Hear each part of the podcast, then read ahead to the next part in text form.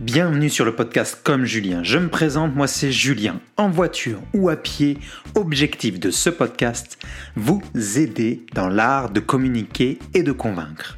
Pour info, je diffuse toutes les semaines une newsletter gratuite incluant trois trucs cool que j'ai trouvés ou explorés dans la semaine. Entre autres, ce que je lis, gadgets que j'utilise, moyens alternatifs techno, des achats favoris, des retours d'expérience. C'est gratuit. Pour plus de renseignements, allez sur juliencarcali.com baroblique série vendredi sans accent au singulier tout attaché. Voici le sujet du jour. Prise de parole, le meilleur moyen pour développer ses affaires. Mes invités du jour sont Mélissa Lapierre et Nicolas Arton consultez juliencarcali.com baroblique 25 pour approfondir ce dont nous allons discuter durant cet épisode et le partager avec quelqu'un de votre entourage. Voici une courte biographie de mes invités. Mélissa a toujours été en affaires, dans l'immobilier, avec sa propre compagnie de théâtre, ou encore comme animatrice pigiste. Elle est aujourd'hui cofondatrice avec Nicolas de Communication Futée qui aide les entreprises à prendre la parole de façon percutante pour propulser leurs affaires. Elle est depuis toujours intéressée par la communication. Enfant, elle faisait déjà des émissions de radio et de télévision fictives. En fondant sa propre compagnie théâtre, elle y a appris la rigueur argumentaire, la négociation, la persuasion. Quant à Nicolas, tout jeune, il était extrêmement timide et c'était problématique pour lui. Un jour, il découvre le théâtre et ça lui a permis d'éclore graduellement. Il a toujours été fasciné par les gens qui parlent devant des groupes de personnes, que ce soit des comédiens, des professeurs, des formateurs, des conférenciers, et j'en passe. Il a appris beaucoup par observation et imitation et sait aujourd'hui comment captiver et ne pas perdre l'attention d'un public. Il est d'ailleurs devenu lui-même formateur et conférencier et aide des gens à prendre la parole avec impact. Bonjour Mélissa, bonjour Nicolas. On parle donc aujourd'hui de prise de parole qui est selon vous le meilleur moyen pour développer ses affaires. Première question, vous utilisez sur votre site web le terme de communicateur futé. Qu'est-ce qui fait selon vous un bon communicateur? Pour nous, là, c'est tout simple. Un communicateur futé, c'est une personne qui se démarque et qui produit un impact réel autour d'elle quand elle prend la parole. Donc, c'est pas plus compliqué que ça. C'est-à-dire que la personne ne parle pas pour, pour rien dire. C'est une personne qui a un impact quand elle prend la parole. Ouais. Puis elle va se démarquer à travers Ouais. ça. Puis, ouais, puis nous, ça, c'est vraiment le fondement euh, de notre conception de la prise de parole d'impact ou, ou qu'est-ce qui va faire un bon communicateur. C'est que des fois, on rencontre des gens qui n'ont pas de difficulté à parler, qui n'ont pas de difficulté à s'exprimer, mais qui parlent beaucoup. Ça trop, part dans tous les sens. trop, parfois, ça part dans tous les sens. Donc, oui, ils ont une certaine aisance à s'exprimer. C'est formidable, c'est merveilleux. Mais pour moi, la communication futée, être un bon communicateur, ça va plus loin que la simple qualité d'expression. C'est de livrer un message dans un but précis pour produire un impact. Nicolas l'a bien nommé, mais pour Mhm. produire un impact réel pour les gens autour de nous. Quand on, on prend la parole, c'est pour dire quelque chose qui va faire une différence dans la vie de quelqu'un d'autre. Que pour nous, c'est ça, être un communicateur futé. Et donc il faut être organisé pour être un communicateur futé. Oh, que oui. C'est drôle, hein, pour la fille non organisée que je suis, euh, je prône la communication futée. Mais Mais- oui, tu as raison, c'est vrai, c'est un, c'est un bon point que tu nommes là. Euh, il faut être organisé. Parler, euh, on, on le fait spontanément comme on est en train de le faire là, mais il y a quand même une préparation derrière. Ouais. On, on a discuté de, de certaines questions qu'on allait aborder ensemble avec toi aujourd'hui, Julien. Donc, on s'est préparé, on s'est fait une tête sur les éléments qu'on voulait aborder dans la- dans, dans l'entrevue aujourd'hui parce qu'on veut que ça ait un maximum d'impact pour les gens. Donc oui, ça implique la préparation, ça implique de penser à ses idées, qu'est-ce qu'on veut dire, Mm. pour qui on veut le dire, comment, Oui. avant de prendre la parole. Ça demande de la structure. Ouais, Ouais. Ça demande de la structure. Ça demande Ouais. la structure, d'accord. Et euh, selon vous, quels outils euh, sont à privilégier justement pour avoir une bonne communication? Les outils, euh, écoute, euh, vers où on s'en va avec ça? Ouais, c'est ça, il y a comme plein de choix Ouais, qu'on peut ça. prendre, là. Il y a plein d'outils, évidemment, pour structurer le message, pour bâtir le message à la base. Fait que des outils de- d'organisation, des outils, des outils de pensée. Parce que, je, bon, comme le Mélissa l'a dit tantôt, mais des outils qui nous amènent à, à penser à à certains éléments de base, comme par exemple, euh, à qui est-ce que je vais m'adresser, euh, dans quel contexte est-ce que je vais prendre la parole, euh, c'est quoi mon objectif, c'est quoi l'objectif de ma parole, donc quel résultat je veux atteindre en prenant la parole dans ce contexte-là. Mhm. Donc, c'est tous des éléments qui nous amènent à y réfléchir d'avance. Nous, on appelle ça le code. Oui, le code, c'est, contexte, objectif, destinataire. Ça, OK. C'est trois, c'est trois questions essentielles à se poser avant même de commencer l'élaboration d'une présentation, quelle qu'elle soit. Que ce soit une entrevue comme ce qu'on fait ensemble aujourd'hui, que ce soit une conférence, une, une capsule vidéo pour le web, une rencontre avec un client, on peut toutes les fois utiliser le code pour aligner finalement le message dans le bon sens. Que ça, c'est un outil d'élaboration. Ouais, c'est ça. Dans le fond, le code, c'est un peu comme un, un GPS qui donne une direction, qui donne un sens à notre trajet. Ouais. Après ça, ben, on le fait le trajet, on le dessine carrément. Puis euh, c'est là qu'évidemment, il y a des outils. Selon le type de message qu'on veut partager, euh, on a des outils, par exemple, pour le pitch. Euh, si on veut faire un pitch percutant, on a une méthode en, en trois étapes pour y arriver. Euh, il, y a, il y a des, on a un outil aussi pour structurer, par exemple, une conférence. Une conférence qui est plus dans l'optique d'informer les gens. Mhm. Ça va plus être euh, un, un outil en cinq parties. Euh, évidemment, tu sais, il y a plein, plein, plein, plein, plein d'outils pour la structure, Ouais. tout comme il y a des outils pour la préparation à livrer le message. La pratique. Tu sais, comment je me pratique? Mais la pratique en soi, c'est un C'est outil pour Ouais. prendre la parole avec impact.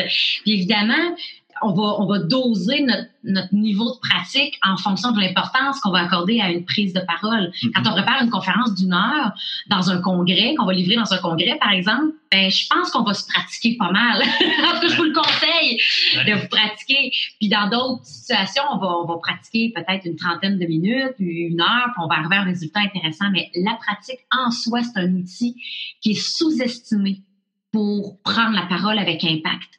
On se dit, euh, on entend souvent ça, ah ben moi je oh, je pratiquerai pas là, tu sais, je veux dire euh, c'est bébé, ah, il y a juste les jeunes qui font ça, se pratiquer. Ouais. Mais nous, on connaît de grands, de, de grands communicateurs, des directeurs généraux d'entreprises qui ont beaucoup d'impact quand ils s'expriment. Ben, D'ailleurs, c'est ça. J'ai, justement, j'ai une de mes clientes, un peu dans, dans ce que tu es en Ben train oui. de dire. J'ai une de mes clientes qui, à un moment donné, m'avait, m'avait raconté qu'à l'époque où elle était employée, parce que maintenant, elle a sa propre entreprise, mais à cette époque-là, euh, son directeur général, qui était le, son boss finalement, euh, était reconnu comme étant quelqu'un de très charismatique, quelqu'un qui avait beaucoup, beaucoup d'impact quand il prenait la parole, euh, autant auprès de ses employés que de ses membres de CA et tout ça. Et les gens pensaient de lui que c'était un naturel, qui était né comme ça, que ça avait toujours été facile pour lui. C'est, la perception qu'il en avait de lui. Mais ce que les gens ne savaient pas, c'est qu'au bureau, sa porte était tout le temps fermée. Parce qu'il était toujours en train de pratiquer.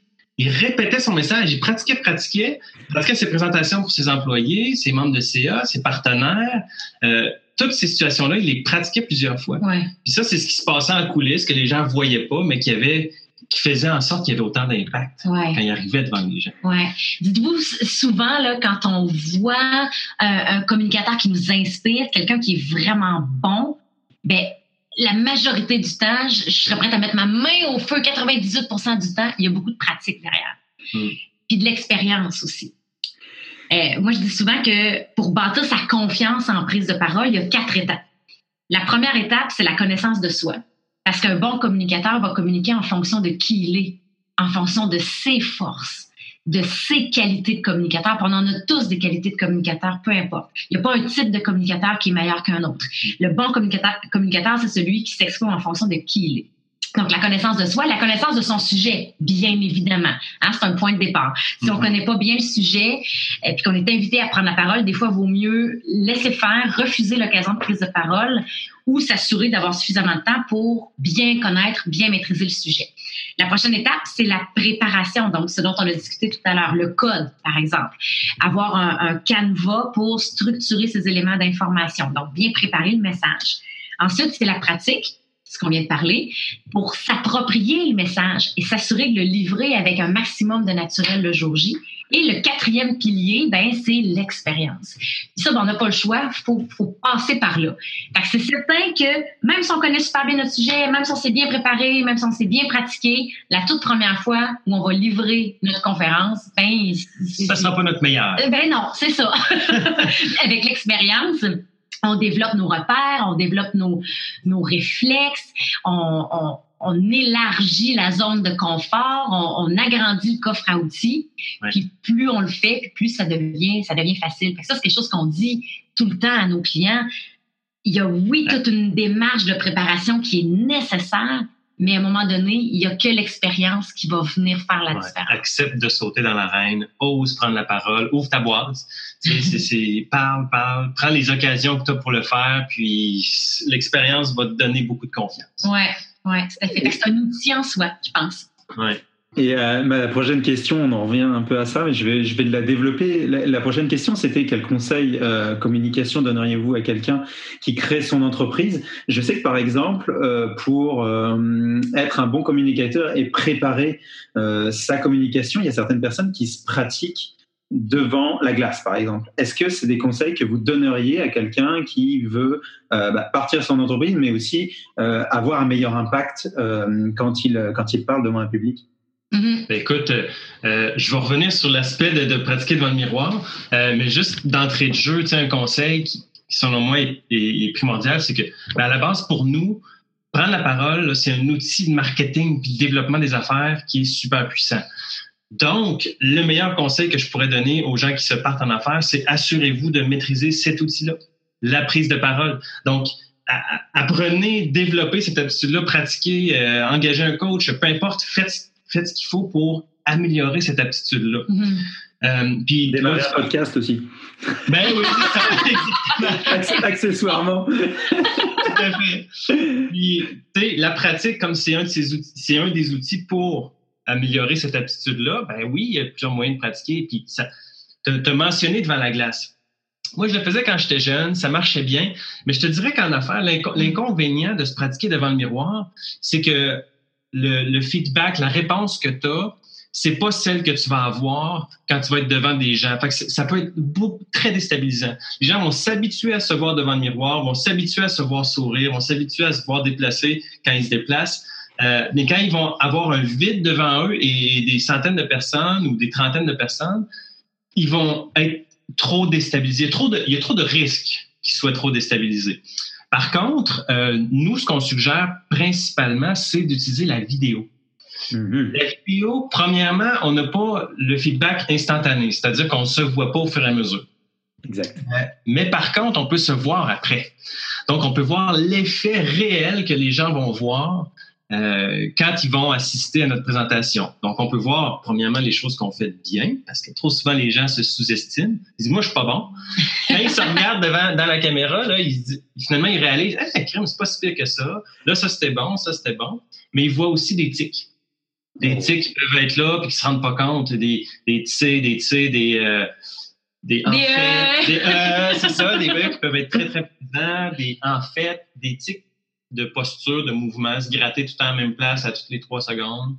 Donc, des choses apparentes et évidentes. c'est très, très utile, la caméra, pour ça, euh, pour se pratiquer. Je, je l'ai utilisé aussi, excuse-moi Mélissa, je l'ai utilisé aussi, j'ajoute un point pour, euh, en disant que ça permet aussi de voir l'évolution de sa, propre, euh, de sa propre gestuelle, de sa de comment dire des, des... l'aisance oui c'est ça de l'aisance qu'on en a petit à petit. Et je trouve ça intéressant de justement je l'ai fait je l'ai beaucoup pratiqué. Euh, ah. euh, et, c'est exactement ça. Donc je suis complètement d'accord avec toi. Je rejoins ton idée. tu peux confirmer. Mais, mais, c'est vrai, j'allais dire sensiblement la même chose que tu viens de nommer, Julien.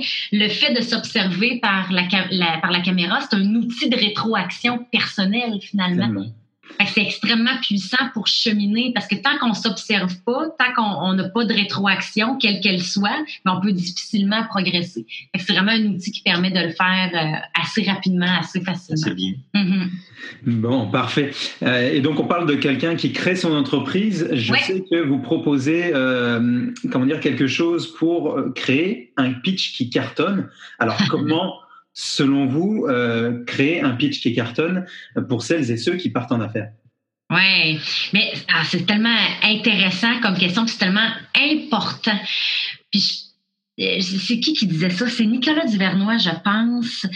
Il disait au-delà de l'idée d'affaires, puis là, je, paraphrase, je dis pas ces mots exacts, mais je dis ce que j'en ai retenu, mais au-delà de l'idée d'affaires, ce qui va faire qu'un entrepreneur se démarque, c'est sa capacité à parler de son idée d'affaires à la mhm. faire comprendre, à la partager. Donc, c'est essentiel dès le départ d'une entreprise, du moment où on développe notre idée d'affaires, notre produit, notre service, peu importe, il faut quasiment en même temps, je dis pas quasiment, non, il faut en même temps développer le message qui va nous permettre de communiquer ce produit-là, ce service-là qu'on est en train de développer. Ça va avec. C'est absolument essentiel. on parle de pitch, il y a toutes sortes de définitions de pitch, toutes sortes de façons de structurer un pitch. Nous, on ramène ça assez simplement à trois grands principes directeurs. Qui viennent après. Qui viennent après. Avoir pensé au code. Oui. Toujours. Le code est toujours important. Donc, dans un pitch, euh, particulièrement, là, tu vas faire un pitch, il faut absolument que tu te demandes dans quel contexte ça va se passer, ce pitch-là. Il faut absolument que tu te demandes c'est quoi l'objectif que tu veux atteindre avec ton pitch.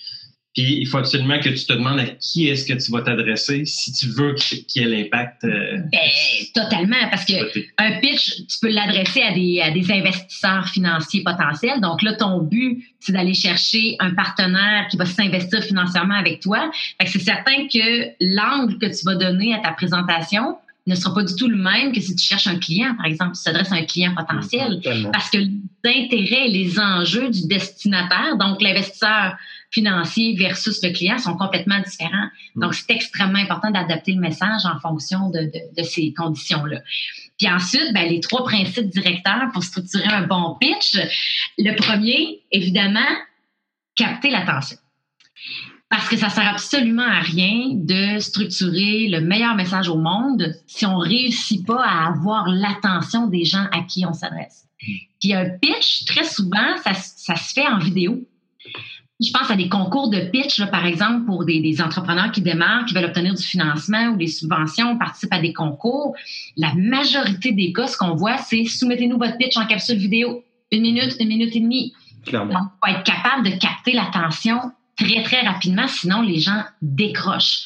Hmm. Puis en vidéo, je lisais dernièrement des statistiques, là, genre qu'en une seconde, les gens accrochent ou décrochent. Hmm. C'est très rapide, ouais. Fou, ça. Donc, il faut réussir en une seconde. faire quelque chose. ah, pour capter l'attention. Nous, évidemment, on propose des outils pour y arriver, comme par exemple poser des questions pour interpeller les gens à qui on s'adresse. C'est une très bonne formule qu'on voit souvent, mais qui fonctionne très, très bien. Ou d'adresser une problématique qu'on sait que nos clients potentiels à qui on s'adresse vivent. Donc là, on les interpelle parce qu'ils vivent cette réalité-là, donc ils veulent, ils cherchent une solution à, leurs problèmes, par exemple. Euh, très souvent, ce qu'on peut voir, c'est euh, raconter une histoire, une anecdote aussi. Ça interpelle les gens ce sont des outils, des, des c'est une statistique marquante aussi. Ouais. Ça peut être quelque chose qui capte l'attention. Effectivement. ça, c'est le premier principe, capter l'attention. Le deuxième, ben, c'est de faire valoir l'unicité de l'approche ou de l'idée ou de l'entrepreneur. Il ne faut pas oublier que dans la majorité des cas, principalement dans les entreprises de services, les gens, ce qu'ils achètent, c'est l'entrepreneur, c'est la mm-hmm. personne. C'est pas tant le produit, c'est pas tant le service. Donc, c'est pour ça que nous, on dit souvent ouvre ta boîte, puis ose prendre la parole, ose partager ton histoire, parce que comme entrepreneur, c'est, c'est, c'est la seule façon de te distinguer réellement. Parce que c'est unique à toi. Oui. Exact. Ce qui amène à te distinguer, c'est unique, c'est toi. Ouais. Il a personne qui a la même histoire que la tienne. Il n'y a personne qui a les mêmes motivations que toi à faire ce que tu fais. Mm. Fait que s'il faut que les gens sachent c'est quoi tes motivations. Euh, en tout cas, nous, ça, c'est un des moyens qu'on propose aux gens d'utiliser pour euh, faire valoir leur unicité, faire valoir euh, leur, leur, projet. puis évidemment aussi, il y a cet aspect-là, mais il y a aussi de parler en termes de bénéfices pour pour tes destinataires. Qu'est-ce qu'eux vont en retirer aussi? Ouais. C'est très, très important parce que, je veux dire, eux autres, là, ils se disent tout le temps « What's in it for me? » version anglaise, qui veut dire euh, ben, qu'est-ce que je vais en retirer, moi, de ça? Qu'est-ce que j'ai comme avantage à t'écouter euh, dans ça? il faut amener euh, les choses qui vont être pertinentes et importantes pour eux. Donc, Ouais. faut se mettre dans leurs souliers, il faut réfléchir euh, comme si on était dans leur tête, puis c'est quoi qu'ils veulent entendre. C'est pour ça que le- de connaître le destinataire, c'est tellement important. Puis par exemple, c'est ça, on- si on s'adresse à un investisseur financier, ben lui a des intérêts financiers. Il veut, il veut que son placement, son investissement soit rentable. Donc, il faut aborder ces termes-là quand on s'adresse à un investisseur financier. Parler d'argent, parler d'argent. Ben oui, exact. C'est ça qui l'intéresse. Ça, c'est juste pour donner un, un- Un un angle, un exemple. Si on s'adresse à un client potentiel, ben, le client, de quoi il a besoin? C'est quoi le problème qu'il cherche à résoudre ou c'est quoi le désir qu'il cherche à, à- à réaliser, à accomplir? Il faut adresser ça dans notre présentation, dans notre pitch. Il faut arriver à le faire rapidement parce que très souvent, quand on parle de pitch, on parle de temps limité. On parle souvent d'une minute, une minute et demie, deux minutes. On a Ça peu peut de temps. minutes, mais ça reste limité quand même. Exact. Et- Donc voilà, troisième principe maintenant, inciter à l'action.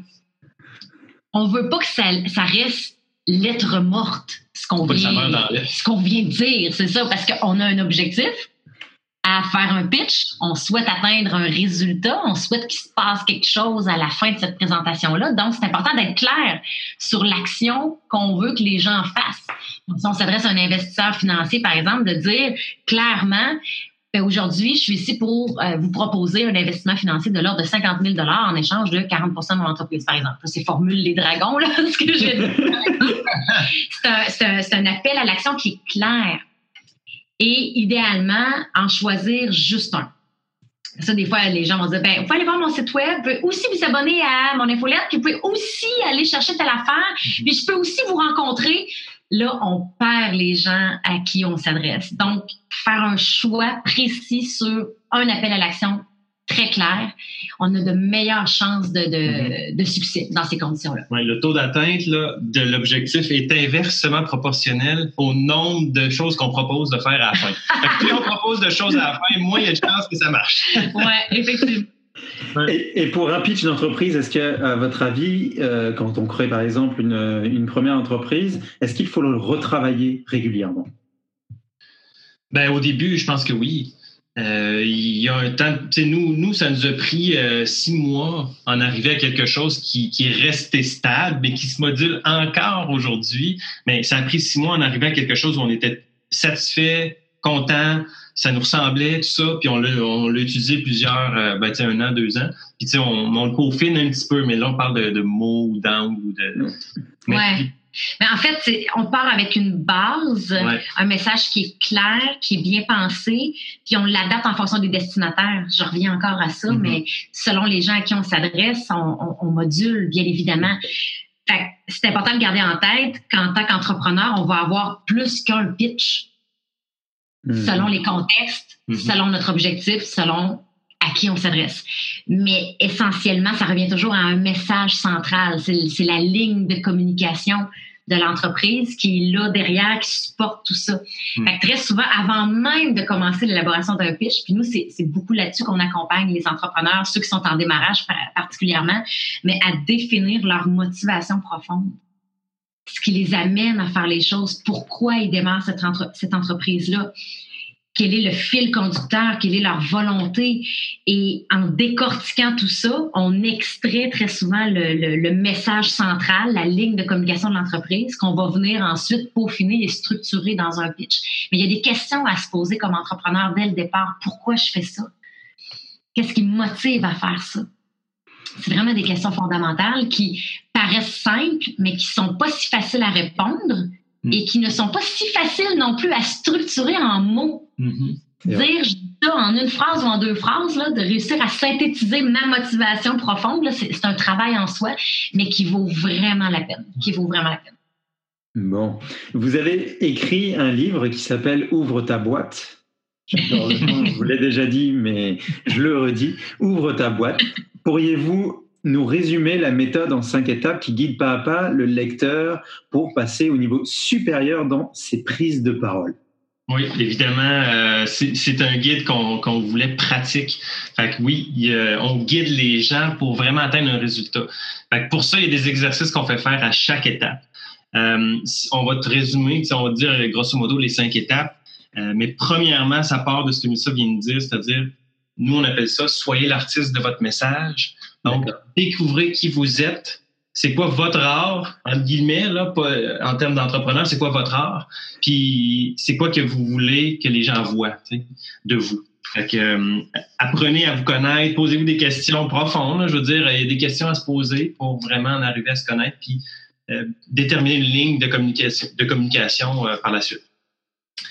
La deuxième étape, c'est d'élaborer, de structurer un message percutant.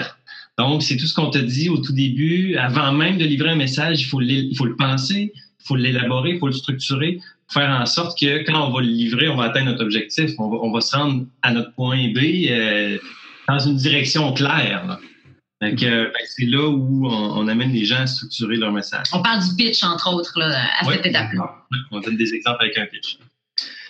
Troisième étape, euh, c'est bâtissez votre confiance. Donc, plusieurs outils qu'on offre aux gens pour que la confiance soit à son, maximum quand la, quand la personne va livrer son message. Encore une fois, on n'est pas encore rendu dans la livraison. Il y a plusieurs éléments qui qu'on utilise. Il y a plusieurs stratégies qu'on utilise pour bâtir la confiance avant. Évidemment, il y en a d'autres qui, nous amènent à être confiants pendant aussi. Là. Mais là, à ce stade-ci, c'est pour amener les gens à bâtir la confiance avant même de livrer leur message. Gérer le track, entre autres, oui. qui est un élément qui, qui revient souvent, que, la, que tout le monde ressent à, à, plus ou moins grande échelle. Là. Ça, puis ça, on en parle dans le livre aussi. Il y, a, il y a une zone optimale du stress faut pas complètement chercher à l'éliminer parce qu'il nous sert de propulseur pour donner le meilleur de nous-mêmes, mais il faut le doser parce qu'effectivement, si ça, si ça nous fige, ça nous empêche d'être nous-mêmes, ça nous empêche de communiquer, ben c'est pas mieux, c'est pas ce qu'on veut. on veut se retrouver dans la zone optimale, on travaille ça, et on propose des outils là-dedans dans, dans le livre également. Ensuite, la quatrième étape, c'est de maîtriser la musicalité du non-verbal. Parce que prendre la parole, aussi étrange que, que, ça puisse paraître, ben ça passe par le corps. en fait, en fait, c'est que dans la, on le sait, dans la communication, le, corps s'exprime autant que les mots. Mais comment comment se sentir bien dans son corps pour faire en sorte que notre message passe encore mieux? Parce qu'il reste que on cherche toujours à atteindre un résultat, à produire un impact quand on prend la parole. Ben, comment notre corps peut peut, être un outil pour ça. Puis nous, le lien, il, est fondamental. Il y a une inter-influence, c'est-à-dire que notre prise de parole, notre, état d'esprit va influencer notre posture physique, puis notre posture physique va aussi influencer notre, notre, niveau de confiance, notre capacité à livrer notre message.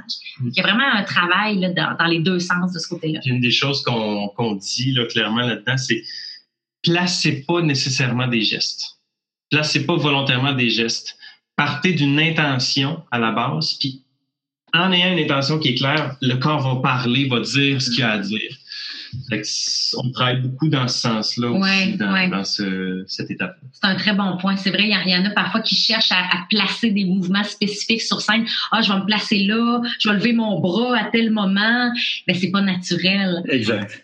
Donc, Nicolas le disait, il faut travailler d'abord l'intention. C'est ça qui est le plus important et qui qui est révélateur. La cinquième et dernière étape, soyez authentique pour convaincre et influencer positivement. Puis ça fait la boucle avec la première étape qui est soyez l'artiste de votre message. Hmm. Donc en identifiant nos forces comme communicateurs, on peut être pleinement soi-même. Et plus on est soi-même en contexte de prise de parole, plus on, ben, plus on a de l'impact parce qu'on connecte véritablement avec les gens à qui on s'adresse. Ça, c'est une clé essentiel. Hmm. Puis dans notre société, bon, parfois on est amené à, je, rencontre souvent des étudiants de, niveau doctorat là, qui, qui, font des présentations de thèse en 180 secondes, des trucs comme ça.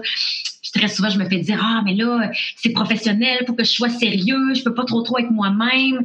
Mais on les amène à non, au contraire, retour, permets-toi d'être toi-même, permets-toi de sourire, même si c'est un sujet sérieux, tu vas produire encore plus d'impact parce que tu vas connecter avec les gens. Les êtres humains, on connecte avec d'autres êtres humains, on connecte avec des émotions. Donc, plus on incarne ça dans nos prises de parole, plus on peut avoir de l'impact. J'adore, j'adore, j'adore. C'est tellement vrai. Je vais, euh, je vais voir pour me procurer votre bouquin. On t'en donne une copie, Julien. Ça marche. Euh, quels sont, pour, pour, terminer un petit peu sur euh, donc, la prise de parole, parce qu'on tire à sa fin, puis après je vais, je vais vous poser, poser des questions flash, comme vous le savez. Euh, quelles sont, selon vous, les choses à ne pas faire? Tout simplement, une chose à ne pas faire, c'est ne pas avoir d'objectif hmm. avant de prendre la parole. Ça arrive trop souvent que les gens prennent la parole dans un contexte, puis après, ils se disent, bon, ben, pourquoi j'ai fait ça? Je sais même pas. Tu sais, ils savaient pas où ils voulaient aller. Donc, évidemment, euh, imagine, si on prend le bateau et qu'on n'a pas de boussole, où est-ce qu'on va aller? On ne le sait pas. Là où le vent va nous mener. Donc, l'objectif, c'est une boussole. Ça nous permet d'aller jusqu'à la rive opposée à un moment précis. Tu sais, donc, c'est, ça, c'est une erreur que plusieurs personnes vont faire, de ne pas avoir d'objectif. C'est tellement simple. Ça prend 30 euh, secondes de se dire, OK, qu'est-ce que je veux vraiment atteindre comme résultat avec cette prise de parole? Pourquoi je prends la parole dans ce contexte? Qu'est-ce que je veux dire? Ça prend 30 secondes de répondre à cette question-là. Mais on, néglige très souvent, c'est comme si on n'y pensait pas. Mais, mais ça, vraiment, je pense que ça peut faire une énorme différence. de ne pas avoir d'objectif, une erreur. On pourrait dire que, on pourrait dire que, on n'aime pas beaucoup parler d'erreur. C'est drôle, ça fait pas beaucoup partie de notre discours, mais je pense que ce serait une erreur. Ou ne pas se préparer suffisamment mm-hmm. aussi avant une prise de parole qu'on juge importante. Mm-hmm. Puis comme entrepreneur, on est appelé à prendre la parole très souvent. Ça peut avoir énormément d'impact sur notre positionnement, sur notre notoriété comme entrepreneur. Donc, c'est important. Puis, on n'a pas besoin de se préparer pendant mille ans pour réussir à produire un impact, mais prendre un certain temps pour le faire. Ça, je pense que c'est extrêmement important. Mm. Parfait. Eh bien, on va parler euh, maintenant des questions flash qui vous concernent un peu plus. C'est des questions un petit peu plus personnelles.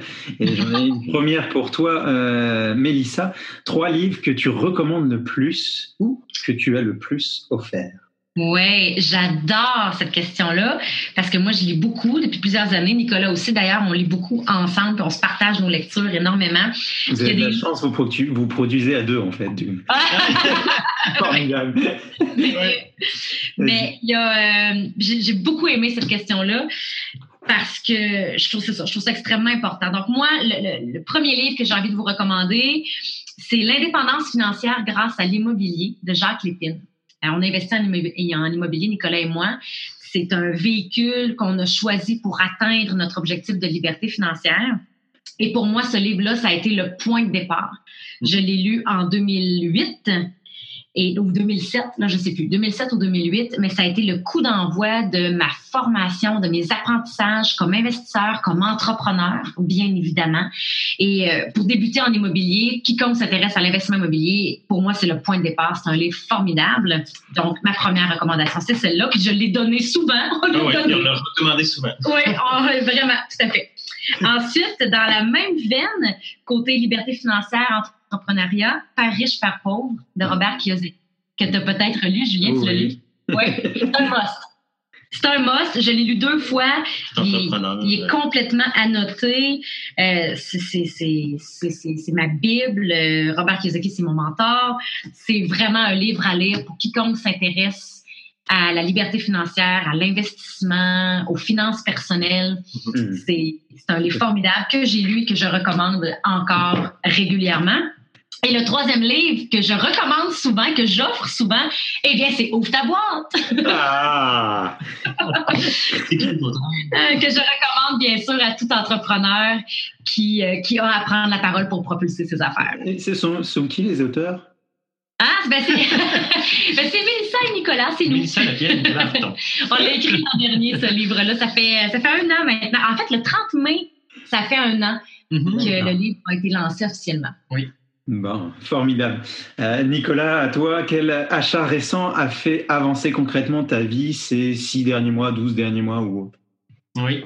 Euh, ben écoute, euh, c'est l'année passée. Oui, l'année passée, on a investi dans un système audio-vidéo, ben pas système, mais du matériel audio-vidéo pour pouvoir faire nos capsules vidéo.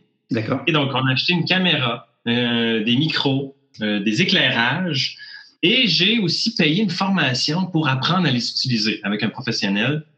C'était magnifique. Depuis ce temps-là, on fait toutes nos capsules tout seul. Ah, oui, ça, nous permet de, faire le, développement de nos affaires sur le web énormément et ça attire les gens. Donc, pour nous, ça a eu beaucoup, beaucoup de retombées pour moi parce que moi, j'ai beaucoup, beaucoup appris là-dedans. Euh, j'ai beaucoup évolué, j'ai beaucoup grandi, euh, mais aussi pour l'entreprise de communication parce que ça, ça fait que les gens nous, nous, voient, apprennent à nous connaître, apprennent à avoir confiance en nous sans même qu'on les rencontre. Puis, en sorte qu'ils viennent vers nous avant même qu'on les ait vus ou leur ait parlé pour, une seule fois, tu sais. Nous, personnellement. Ça arrive des fois que les gens viennent nous voir, puis je dis, bon, ben, salut, moi, c'est Nicolas. Ah, ben, je te connais déjà. ah, ben, non. Mais c'est ça, ça passe par la vidéo, puis moi, c'est vraiment un achat qui, a, fait une différence pour mon ami. Ouais, ça fait une révolution dans notre entreprise. Ouais. Mm. Parfait. Alors, euh, une question pour vous deux maintenant. Que faites-vous quand vous vous sentez débordé? Je pète une coche. Étape numéro un. Étape numéro un. Il y a toujours un moment, c'est très drôle. Il Faut le vivre, hein? Après ça, on met des outils en place. Mais moi, mon réflexe, c'est péter une coche. Il y a toujours un petit moment où, justement, dans mon pétage de coche, je disais à Nicolas, ah, là, il faut qu'on se parle, il faut qu'on se parle. On est un couple hein, dans la vie, puis on travaille de la maison. Donc là, on s'assoit dans le salon, puis on jase. Fait que là, je sors mon sac, bon là, qu'est-ce que c'est ça? Qu'est-ce que je fais avec ça? Parce que Nicolas, sa force, c'est de faire des plans. Mm-hmm. Parce que moi, ma réponse à ça, c'est, ben, premièrement, c'est ça que je me sens débordé. Moi, l'étape 1, c'est de me sentir débordé. Puis quand je me sens débordé, c'est là que me vient l'idée, ah, ça me prend un plan. Fait qu'il faut que je prenne du temps pour me faire un plan, pour faire en sorte qu'après ça, j'arrête de perdre du temps. Fait que là, je pars, puis là, ça va vite, ça va bien. Fait qu'on fait un plan ensemble, et pour moi, je m'en fais un, mais on en fait un ensemble pour l'aider, euh, elle aussi, à se mettre euh, dans l'action puis s'aligner. C'est de se raccrocher aux priorités, hein, vraiment. C'est que des fois, tout devient prioritaire dans, dans notre tête, mais si on, s'assoit quelques minutes, qu'on prend vraiment le temps d'y réfléchir, c'est pas vrai que tout est prioritaire. On est capable de réorganiser les choses puis de se réaligner. Fait que ça arrive de temps en temps. Oh, on tombe débordé, oh, on se refait un plan. Oh, je pense que ça, c'est les cycles de, l'entrepreneur. Ça fait, ça fait ça. Là. Mais c'est drôle parce que ça me fait réaliser que tu sais, de manière générale, on s'en fait des plans. Toutes les semaines, on se fait une planification hebdomadaire à deux. après ça, à chaque jour, moi, je me fais un plan le matin. Puis les fois où je me sens débordé, je réalise que ça fait deux, trois jours que je me suis pas fait de plan. Ah. Il y a comme une espèce de, oh, tout d'un coup, c'est parti dans tous les sens sans avoir de direction. Puis là, ça fait que, oh, OK, il faut que je me ramène, il faut que je refasse un plan pour partir. Ben, un, autre, petit point que j'ai envie de mentionner par rapport à ça, moi, ce qui me fait vraiment du bien, c'est d'aller faire une randonnée en forêt. L'hiver, c'est plus difficile, bon, mais l'été, euh, pour moi, là, aller passer un après-midi ou un avant-midi en forêt, en randonnée, c'est fou comment je trouve des solutions, comment les idées me viennent spontanément, même sans y réfléchir, parce que le but, c'est juste d'aller prendre l'air. Mais c'est très, c'est très... Euh, je cherche le bon terme, là, mais ça fait toute la différence dans mon état d'esprit et dans mon énergie également. Ça, revitalise le mental. Oui, ah, c'est très bien dit. et c'est beaucoup, puis ça, ça, permet de prendre du recul. Moi, je fais beaucoup de, de, sport, que ce soit à l'extérieur, même que ce soit été comme hiver. Je trouve ça extrêmement important de pouvoir euh, prendre du recul, d'aller prendre le vélo, d'aller marcher, d'aller respirer en plein air. Absolument. Mmh. Ouais, vraiment. Prendre l'air. Prendre l'air. Ah. Bah, bah, c'est formidable. Merci à vous euh, pour euh, cette, euh, cette émission podcast qu'on a tournée ensemble. C'était vraiment un plaisir. Il y a une grande, grande, grande énergie. je le sens de votre côté et, et c'est très boostant. J'espère que nos éditeurs le ressentiront eux aussi. Mm. Et puis, je vous laisse le mot de la fin. Merci. J'ai envie de te remercier, Julien. Ça a été un grand plaisir de faire cette entrevue-là avec toi. Tu es un excellent intervieweur. Je te le dis. Vraiment, tu poses des questions super intéressantes. On a un bel échange, euh, une très belle écoute. J'ai trouvé ça très, très agréable de faire cette entrevue-là. Puis j'espère aussi que ça va servir euh, à, vous, chers auditeurs, entrepreneurs, gens de communication, marketing. Euh, moi, je continue à, croire que la prise de parole, c'est vraiment un outil de marketing qui est extrêmement puissant. Fait qu'amusez-vous à, développer vos compétences en prise de parole, puis vous allez avoir des résultats intéressants pour vous personnellement, puis dans vos affaires aussi. Hmm. Moi, je, elle a tout dit, elle a tout dit. Là, juste pour terminer, là, acceptez que vous êtes l'artiste de votre message, puis ouvrez votre boîte. Yes! Et c'est donc ici que se termine cet épisode. Si vous avez aimé cette interview ainsi que les présentations que je propose, pensez à vous abonner à la newsletter gratuite incluant trois trucs cool que j'ai trouvés ou explorés dans la semaine. Pour plus de renseignements, allez sur juliencarcali.com baroblique série vendredi sans accent au singulier et tout attaché. Je vous remercie de m'avoir écouté jusqu'au bout et je vous dis à la semaine prochaine.